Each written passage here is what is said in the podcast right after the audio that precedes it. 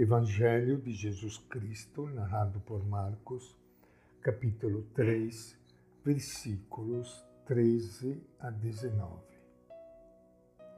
Naquele tempo, Jesus subiu ao monte e chamou a si os que quis, e esses foram para junto dele.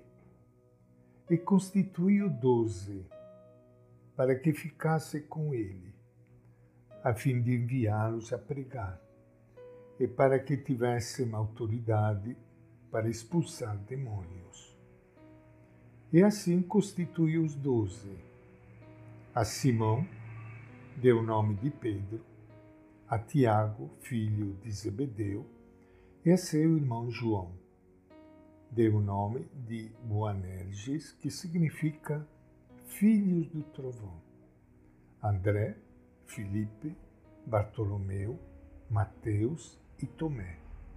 Tiago, filho de Arfeu, e Tadeu, Simão, o Zelota, e Judas Iscariotes, aquele que o entregou. Esta é a palavra do Evangelho de Marcos. Minha saudação e meu abraço para todos vocês, irmãos e irmãs queridas, que estão participando hoje do nosso encontro com o Evangelho de Jesus.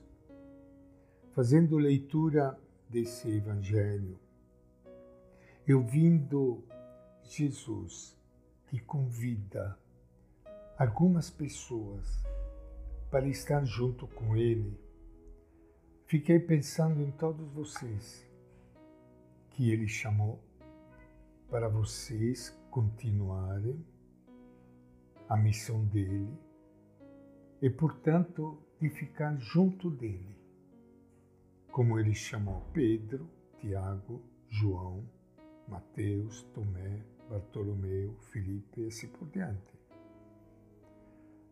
Assim ele chamou cada um de vocês para estar junto dele. E como diz Marcos aqui no seu Evangelho, para expulsar os demônios. Todos nós fomos chamados por ele para expulsar os demônios. Tem muitos demônios que nós precisamos expulsar desse mundo.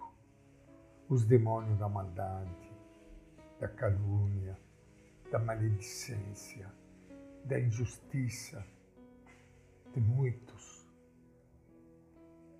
E Jesus nos deu autoridade para expulsar estes demônios.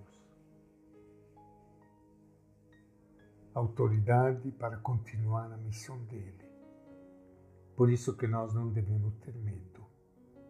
Porque ele disse que estaria sempre junto conosco. E nós juntos com Ele. Mateus, aliás, Marcos, lembra aqui nesta página do Evangelho como Jesus chama os que Ele quer. E chamando, define a dupla missão: estar com Ele, isto é, formar comunidade na qual Ele Jesus é o eixo, e pregar e ter poder para expulsar demônios, isto é, anunciar a boa nova e combater o poder do mal que estraga a vida do povo e aliena as pessoas. Marcos diz que Jesus subiu a uma montanha e, estando lá, chamou os discípulos. A chamada e uma subida. Na Bíblia, subir a montanha evoca a montanha onde Moisés subiu e teve um encontro com Deus. Lucas diz que Jesus tinha subido a montanha e rezou a noite toda. E no dia seguinte chamou os discípulos. Rezou a Deus para saber a quem escolher. Em seguida, Marcos traz para nós a lista dos nomes dos doze apóstolos. Grande parte destes nomes vem do Antigo Testamento. Por exemplo, Simeão é o nome de um dos filhos do patriarca Jacó. Tiago é o mesmo que Jacó. Judas é o nome de outro filho de Jacó. Mateus também tinha o nome de Levi, que é outro filho de Jacó. Dos doze apóstolos, sete têm nome que vem do tempo dos patriarcas. Dois se chama Simão, dois Tiago, dois Judas, um Levi.